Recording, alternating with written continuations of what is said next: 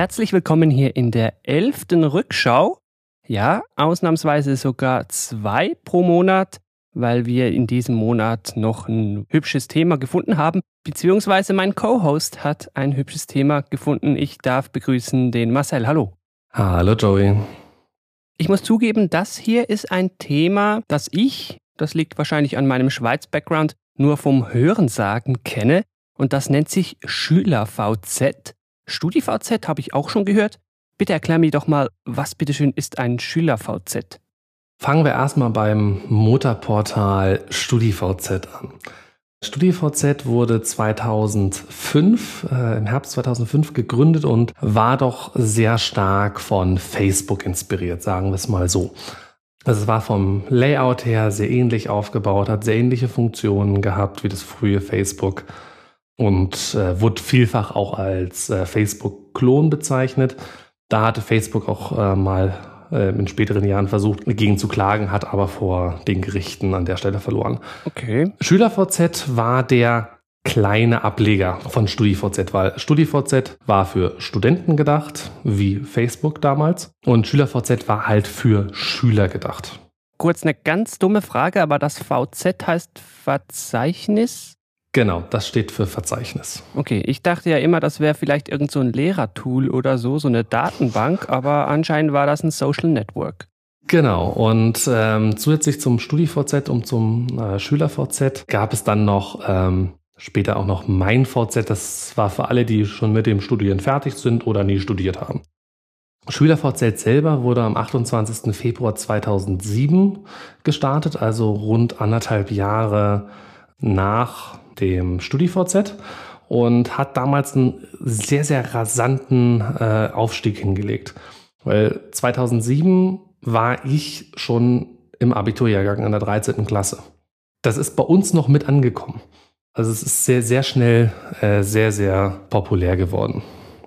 Und war damals weitaus äh, populärer als äh, Facebook beispielsweise. Das erste Social Network, in dem ich mich registriert habe, war lustigerweise äh, sogar Facebook, weil ich im Sommer 2007 mal auf einem ja so einwöchigen Austausch in England war, wo auch äh, amerikanische Schüler zugegen waren. Und so bin ich halt damals zu Facebook gekommen, noch bevor das irgendwer in Deutschland kannte. Und es war damals noch sehr sehr schwer bei Facebook reinzukommen, weil Facebook A ausschließlich auf Englisch war und B auf amerikanische äh, Hochschulen sich spezialisiert hat. Man muss dann halt auswählen, ja, ich studiere an dieser Hochschule und irgendwie, es gab da so ein paar Sachen in Deutschland waren angegeben und irgendwas hat man dann da halt ausgewählt und dann konnte man sich registrieren. Aber es war schon damals relativ kompliziert, weitaus komplizierter, als es halt heute ist. Okay. Und deswegen konnte die, ähm, konnte halt die VZ-Gruppe, so nannte man dann halt das, das Unternehmen da außenrum, um diese drei Netzwerke überhaupt so stark wachsen, weil halt Facebook in Europa noch überhaupt kein Interesse hatte, irgendwie Fuß zu fassen. Man hatte nichts lokalisiert, man hat die Funktionen auf Europa nicht angepasst. Dementsprechend hatte man da relativ freies Feld. Jetzt ist es ja so hier in der Rückschau, dass wir jeweils fünf Jahre zurückblicken auf eine vergangene News. Jetzt musst du mir noch erklären, warum gucken wir denn jetzt Ende April zurück auf das SchülerVZ? Weil das SchülerVZ am 30. April 2013 eingestampft wurde. Seitdem ist SchülerVZ offline und das, diesen Jahrestag nehmen wir als Grundlage, um halt einmal über die kompletten VZ-Netzwerke zu reden. Sind denn diese anderen VZ-Netzwerke mittlerweile auch down? Gibt es da noch welche oder wie lange gibt es oder gab es die? StudiVZ und MeinVZ äh, gibt es noch. Ähm, was zu den beiden Netzwerken auch noch zu sagen ist, die können miteinander interagieren. Das heißt, wenn ich bei StudiVZ registriert bin, kann ich mit Leuten in Kontakt treten, die bei MeinVZ sind und umgekehrt. SchülerVZ hatte da immer eine separate äh, Basis, weil ja, hier Schüler, die müssen wir besonders schützen und so weiter und so fort. StudiVZ und äh, MeinVZ gibt es offiziell noch. Da liegt aber die Betonung auf offiziell, denn wenn wir mal der Geschichte ein wenig vorgreifen, äh, im vergangenen November, und das hat mich auch bei der Recherche äh, für diese Folge überrascht, hat die Eigentümerfirma von den VZ-Netzwerken, die inzwischen Poolworks heißt, Insolvenz angemeldet. Aha, also da könnte man vermuten, dass es die verbliebenen zwei VZ-Netzwerke auch nicht mehr so lange geben wird. Genau, beispielsweise wenn man die über HTTPS aufruft, äh, aktuell heute funktioniert ein Großteil des Designs nicht. Und man hat zwar, als man Insolvenz angemeldet hat, gesagt, ja, man will die Netzwerke fortführen, aber ob es dazu kommen wird, ähm, auf lange Sicht kann man halt ähm, sehr stark hinterfragen, weil man spricht da auch immer von Zombie-Netzwerken inzwischen, weil da eigentlich fast niemand mehr aktiv ist. Ja, ich wollte gerade sagen, heute sagt man ja sogar, Facebook sei zumindest in Europa schon fast wieder auf dem Heimweg. Wie lebendig so ein Netzwerk ist, bestimmt sich ja auch über die Nutzerzahl. Wie viele Nutzer hatten denn diese VZ-Netzwerke überhaupt oder haben sie noch? Ähm, also zur Hochzeit, ähm, das war Ende 2009, Anfang 2010, hatten die VZ-Netzwerke zusammen in Deutschland rund 16 Millionen Benutzer. Ah, doch. Und das war deutlich mehr als Facebook damals hatte in Deutschland. Die hatten damals nämlich nur 11 Millionen. Und die waren halt entsprechend groß. Also, und StudiVZ hatte damals auch in Deutschland ein sehr, sehr starkes und rasantes Wachstum hingelegt und hatte dann halt bereits ein Jahr nach der Gründung schon Ableger in Frankreich, Spanien, Italien und Polen gestartet. Auch weil man parallel ähm, ein 2 Millionen Euro Investment des Holzbrink Verlags bekommen hat. Äh, für die, die den Holzbrink Verlag nicht kennen, ist ein großer deutscher Zeitungsverlag, der auch ein paar Buchverlage mit äh, hat. Und die haben halt auch eine Venture-Kapitalabteilung und die hatten halt im Herbst äh, im Sommer äh, 2006 äh, in StudiVZ in, äh, investiert äh, in 2 Millionen Euro und ab Anfang 2007 äh, dann das Unternehmen komplett übernommen für einen Preis von, man munkelt, 85 Millionen Euro. Oh, okay, doch noch. Was damals einer der teuersten Verkäufe der deutschen Tech-Szene war. Aha. Und dann ist halt äh, die VZ-Netzwerke halt mit dem Geld vom Holzbring Verlag immer äh, stärker gewachsen. Warum hat man denn vor ziemlich genau fünf Jahren dieses Schüler-VZ eingestellt? War das einfach wegen Facebook oder? Äh, nach der Hochzeit 2009, 2010 haben die Nutzerzahlen de, äh, der VZ-Netzwerke sehr, sehr stark abgenommen, weil Facebook hat zur damaligen Zeit ähm, mit seiner weltweiten Expansion ernst gemacht. Wir haben ja schon äh, mal über den Börsengang von Facebook geredet, der war noch davor. Ähm, und Facebook hat dann halt ernst gemacht und hat halt äh, Sachen wie Apps hinzugefügt oder dass man sich auf Seiten mit seinem Facebook-Konto einloggen konnte mit der Zeit. Und, und all solche kleinen Sachen halt, die es nie auf die VZ-Netzwerke geschafft haben und schlussendlich die VZ-Netzwerke waren, das haben wir auch schon an, in der Vorbereitung auf diese äh, Episode gemerkt, ein rein deutsches Phänomen. ja, das habe ich sehr gemerkt. Ich habe irgendwann, da war das schon wieder out, irgendwo davon gehört, vielleicht sogar in einem Nukular-Podcast, ich weiß es nicht. Ich hatte keine Ahnung, was das war. Bei uns war dann irgendwann mal Facebook da, dann hat man halt das genutzt, zuvor noch MSN. Ja, das ist nicht so ganz vergleichbar, aber es ging ja hauptsächlich ums Chatten. Aber von Studi und Schüler und Mein und so weiter, VZ, habe ich nie was gehört seinerzeit. Genau, es war halt ein rein deutsches Phänomen und gerade Studenten, äh, gerade halt auch in Europa mit dem Erasmus-Programm, man hat sich dann ziemlich schnell auf Facebook geeinigt und ähm, irgendwann, äh, und der Umstieg ist relativ schnell gegangen, also ich habe es auch in meiner Studentenzeit noch mitbekommen, am Anfang, äh, also am Anfang von meinem Studium 2008, bin ich auch noch komisch angeguckt worden, so wie, was ist denn Facebook? Habe ich noch nie von gehört. Und eigentlich nach so, ein, äh, nach so zwei, drei Jahren hat halt StudiVZ überhaupt keine Rolle mehr gespielt. Da war alles auf Facebook und nichts mehr auf StudiVZ. Und dass man halt noch bei StudiVZ war, das hat man immer an seinem Geburtstag gemerkt, weil man dann halt eine E-Mail bekommen hat, weil jemand auf die Wall, ja, die gab es auch bei StudiVZ, äh, gepostet hat. Da hat halt einfach der StudiVZ-Bot einem zum Geburtstag gratuliert. Und das war so, ah, ich wollte ja noch mal mein StudiVZ-Konto löschen. Und ich, ich glaube, ich habe es an meinem Geburtstag 2012 gemacht. Okay. Ja, du hast schon gesagt, wir haben schon eine Episode veröffentlicht zum Börsengang von Facebook. Die ist ja thematisch verwandt. Vielleicht wollen wir die hier einfach mal kurz erwähnen. Wer die gerne hören möchte, der geht am besten ins Web rückschau.news slash Börsengang-Facebook.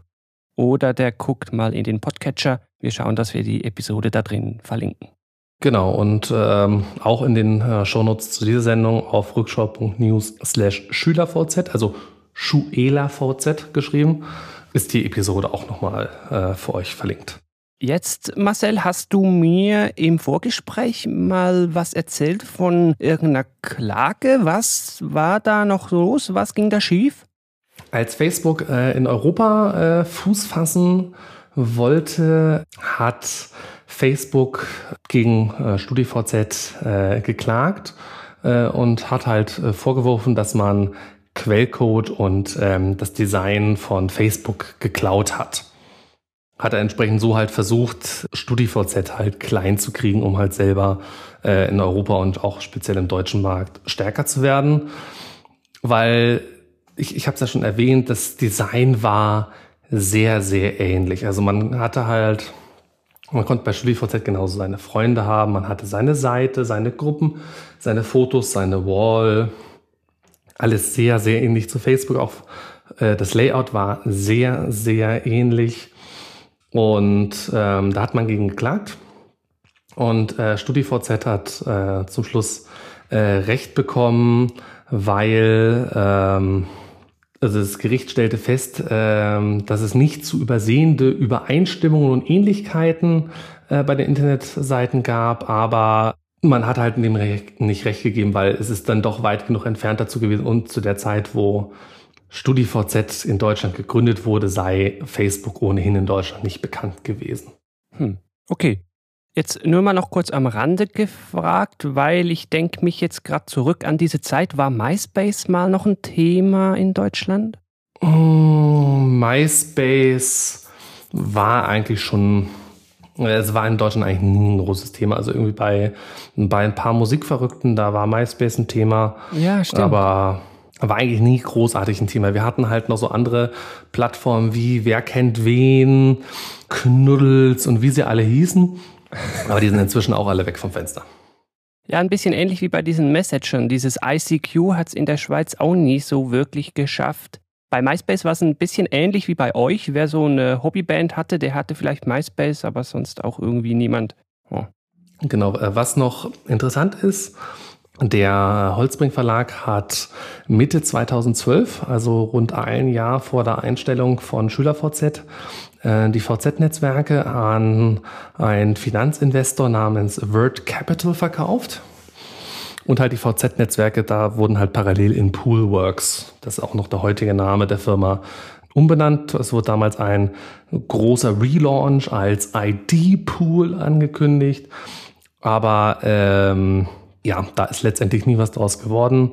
Ähm, 2016 hat dann der Holzbring Verlag seine ehemalige Tochter auch noch auf drei Millionen Euro verklagt, weil äh, die VZ-Gruppe wohl noch ähm, oder hatte noch Schulden bei Telefonica. Die hatten damals die, das Rechenzentrum für, für StudiVZ betrieben und äh, der Holzbring Verlag hat Telefonica diese Forderung abgekauft und dann vor Gericht geltend gemacht und äh, gewonnen. Und in diesem Gerichtsverfahren äh, sind damals auch schon starke Zweifel an der Zahlungsfähigkeit äh, von den VZ-Netzwerken aufgekommen. Hm, okay. Also äh, ein, ein Zitat des, äh, des Vorsitzenden Richters von damals äh, auf die Ankündigung, dass bei der nächsten Sitzung in diesem Gerichtsverfahren auch die Gesellschafter anwesend sein werden, hat der Richter dann gesagt, das kann ich mir denken, das könnte ja die Existenz betreffen. Das ist von seitens des Gerichtes wurde schon die, die Zukunft nicht sehr äh, positiv gesehen. Ähm, Link dazu haben wir nochmal äh, in den Show Notes. Ja, entsprechend ist dann die Insolvenz dieses Poolworks-Unternehmens dann auch nicht mehr so überraschend. Spätestens diese drei Millionen werden ja dem Ding dann den Todesstoß gegeben haben. Genau. Und äh, also man hat äh, zum Zeitpunkt der Insolvenz noch äh, ganze, wo hat es jetzt hier gerade? Irgendwo stand es, dass die noch sieben, äh, sieben Mitarbeiter haben oder so. Also sehr, äh, sehr übersichtlich alles. Äh, von der Größe. Äh, zu Hochzeiten hatten die VZ-Netzwerke mal über 300 Mitarbeiter. Okay. Dann Marcel würde ich doch sagen, bedanke ich mich bei dir für diese Aufklärung, für diesen Rückblick. Jetzt weiß auch ich endlich, was dieses Schüler-VZ und Studi-VZ und mein VZ ist bzw. war. Und warum man es eigentlich nicht kennen musste, außerhalb von Deutschland. Offenbar habe ich da ja nichts verpasst, ja.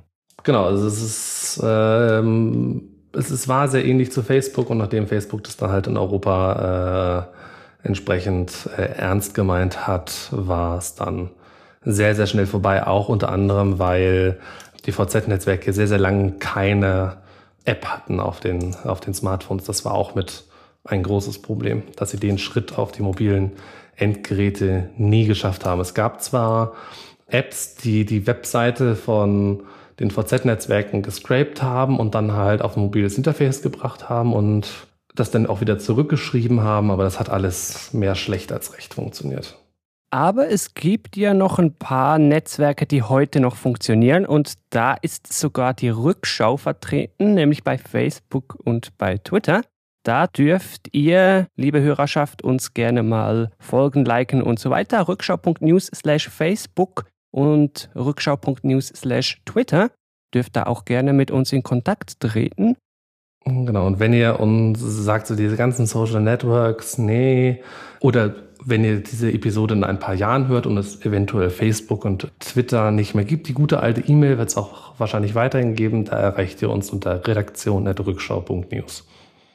Ja, Marcel, dann bedanke ich mich abermals bei dir für die Recherche und für die Aufarbeitung dieser Netzwerke. Und bei allen Zuhörern, Zuhörerinnen da draußen bedanke ich mich sehr herzlich fürs Zuhören. Ich hoffe, ihr schaltet bei der nächsten Rückschau dann auch wieder rein. Bis dann. Tschüss. Ciao.